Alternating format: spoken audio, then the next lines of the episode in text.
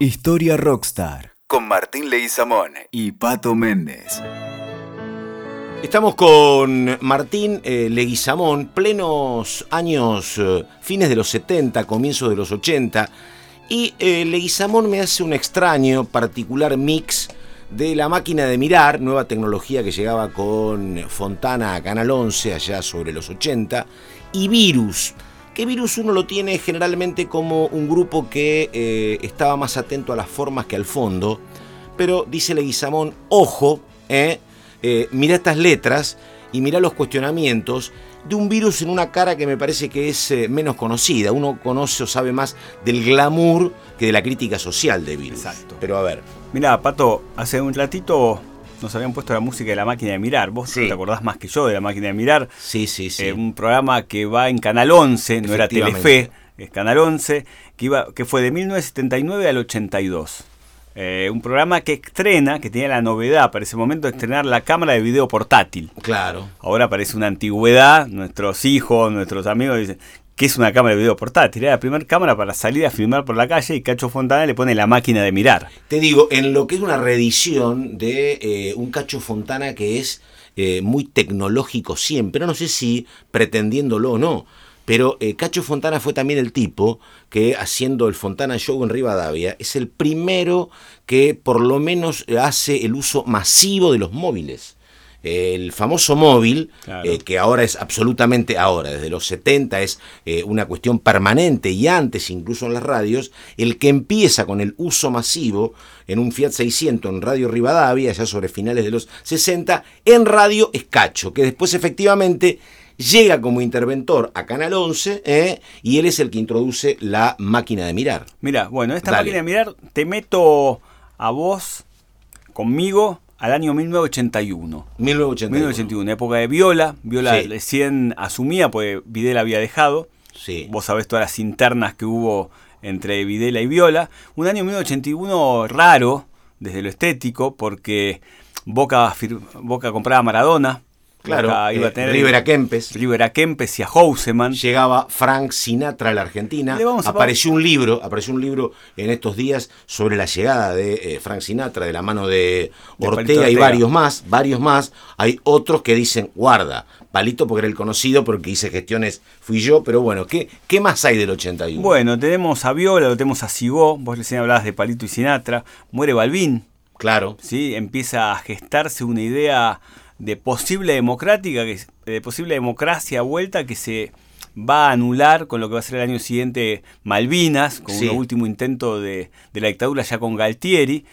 Y después volvería la democracia ya a fines del 82 con las votaciones y el 83 de Alfonsín. Pero el 81 no se hablaba de democracia todavía. La muerte de Balbina había avispado un poco de una nueva eh, reunión de políticos como para poder hacer un debate frente a algo y lo que era la imagen de Balbín, ¿no? del chino en ese momento.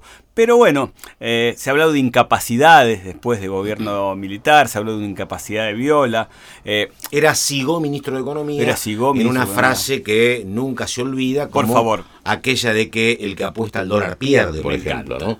Bueno, Así que bueno, tenemos nada ese- ha cambiado tanto. Tenemos vale. un 81 raro porque no había una violencia civil marcada como años anteriores de la No. democracia, eh, de la dictadura, perdón, y sí había una violencia desde la estética. Eh, por un lado, el rock todavía no había saltado, o mejor dicho, estaba callado, iba a volver a, a aparecer con Malvinas, el famoso Festival de O sea, Solidaridad. faltaba todavía. Faltaba un poquito. eh, estaba bastante resistido. Todavía hombres como. eh, no Charlie, sí, pero Papo, eh, Miguel Cantilo, Pedro y Pablo, eh, Piero, hablaban desde afuera. Pero en Argentina pasaba algo en ese 1981 y la máquina de mirar empieza a mostrar una realidad eh, de cómo somos los argentinos. Empezamos a filmar eh, la Plaza Francia, empezamos a filmar eh, las bondades de la calle Florida y la Galería Jardín, la- Sí. esa galería con escaleras mecánicas, ¿no? Empieza a haber una movida que quieren mostrar desde los medios. Y hay un grupo, y acá van a aparecer los chicos de La Plata, los hermanos Mauras, en el año 81, y me gusta rescatar esto, pues es un noviembre como ahora, que saca un disco que se llama Wadu Wadu. Wadu Wadu no quiere decir nada y quiere decir mucho, Pato. Eh, Wadu Wadu sale criticando el programa de Cacho Fontana. Sé que esta mirada es absolutamente nueva, ¿no? Porque digo, este, yo había escuchado otras cosas de Wadu Wadu, pero siempre haciendo hincapié, repito, en la armonía musical, en el modo en que frente a un rock más duro, este era un rock más entretenido, pero no, no, no había escuchado esta mirada sobre este, el análisis literario, si querés, de la letra de Wadu Wadu. Wadu Wadu se convierte en el primer disco libro, es un ah. manual eh, de resistencia a la estética de la dictadura. La dictadura, los censores en ese momento lo tomaron como un disco liviano, un disco de chicos que podían ser raros para el censor del momento y no le prestaron mucha atención. Pero ahora te voy a llevar por varios de los temas de ese disco y por lo que pasaba en la máquina de mirar y vas a entender un poquito más. Eh, ¿Por qué pega? ¿Por qué, pega este, los Moura a este, la máquina de mirar? Con el cuestionamiento de sus letras. ¿Dónde está el nexo? Eh, va a pegar más que nada, la máquina de mirar es, como el monstruo de ese momento, ah. pero va a pegar a la estética y a la imagen que la dictadura quiere eh, desparramar a la sociedad argentina. O sea, más que nada, cómo quiere que la dictadura sea esa sociedad.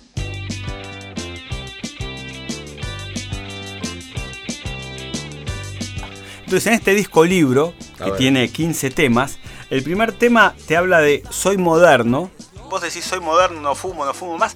Y empieza a desgranar lo que no se ve de las propagandas. O sea, en este primer tema que soy moderno, no fumo más, va a criticar a cigarrillos que ahora no existen, que la dictadura utilizó bastante. Vos te acordás del rubio de Camel. Por supuesto. las grandes campañas de Kent en Europa y en la vincha de Guillermo Vilas. Pensá que es un año que la televisión muestra mucho deporte. Guillermo Vilas, Reutemann, se corre el último Grand Prix hasta el 85. Bueno, eso era la máquina de mirar. Eso era, la vida de, de Vilas, la vida de Reutemann. Nos olvidemos Vilas, Vilas, y Carolina. Claro. Vamos a mostrar. Me acuerdo, Vilas gana el Gran Premio de Mónaco y Reutemann también gana el Gran Premio de Mónaco y la máquina de mirar está ahí. Hay cigarrillos Kent. Vos fíjate, ahora es imposible pensar un jugador de tenis que en su vincha diga Kent. Mirá vos. No existe. Entonces, Eran los grandes sponsors de la Fórmula 1. Las, Malboro. Las, las, tabacaleras, efectivamente. Acordate del buzo de Reutemann de Malboro. Esas grandes marcas estampadas. Bueno, en Soy Moderno critica eso.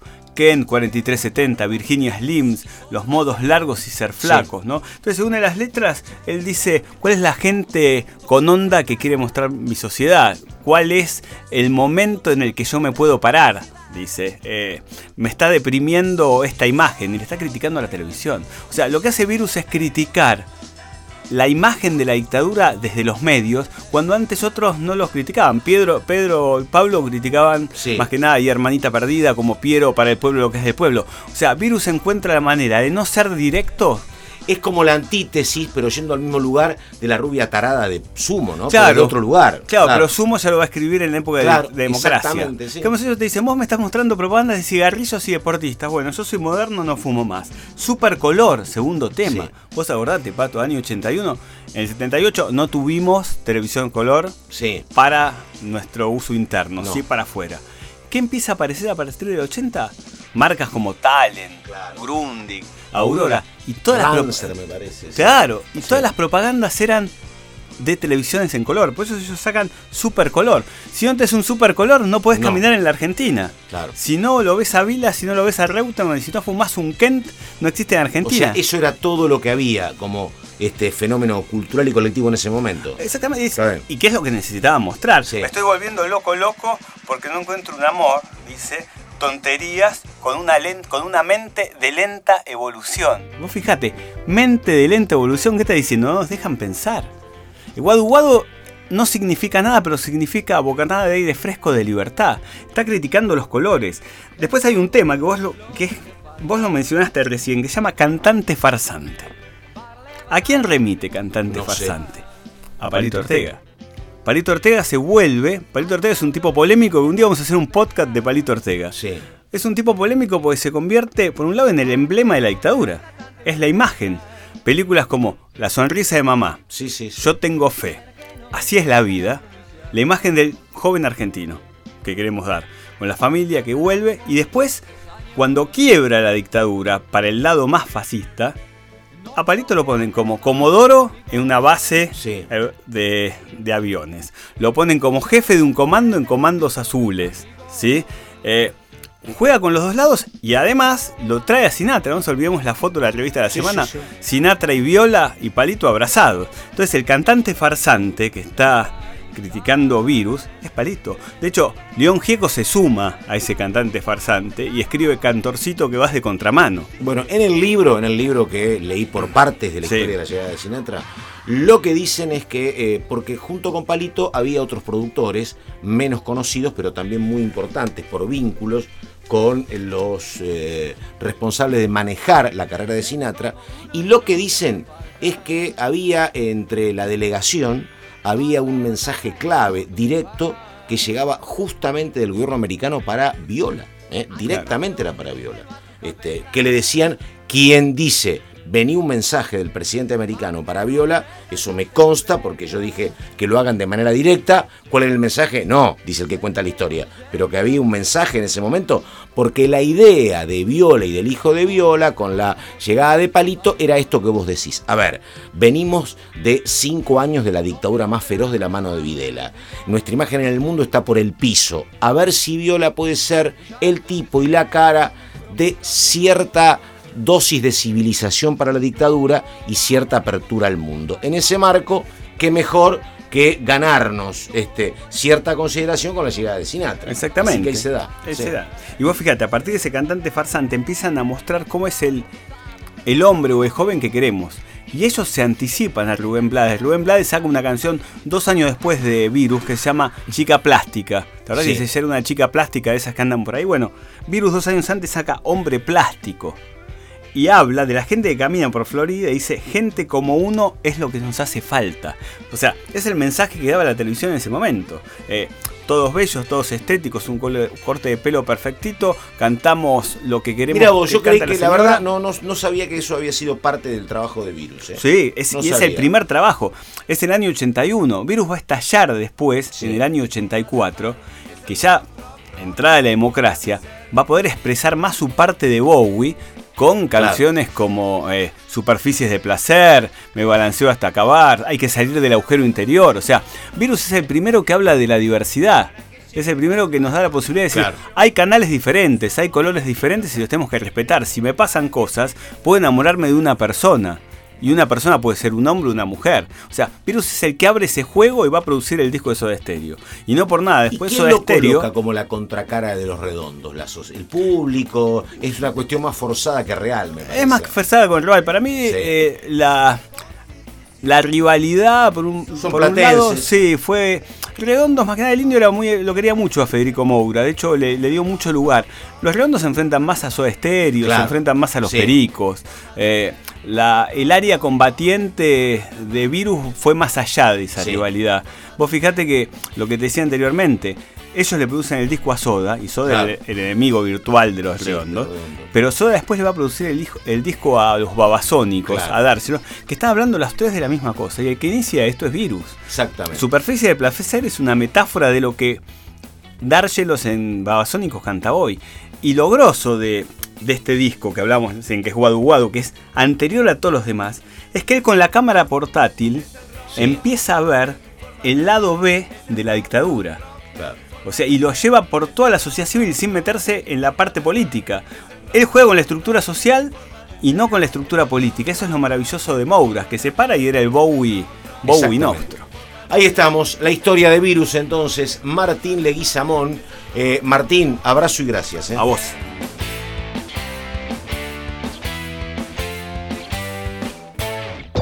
Escuchaste Historia Rockstar con Martín Leguizamón y Pato Méndez. WeToker. Sumamos las partes.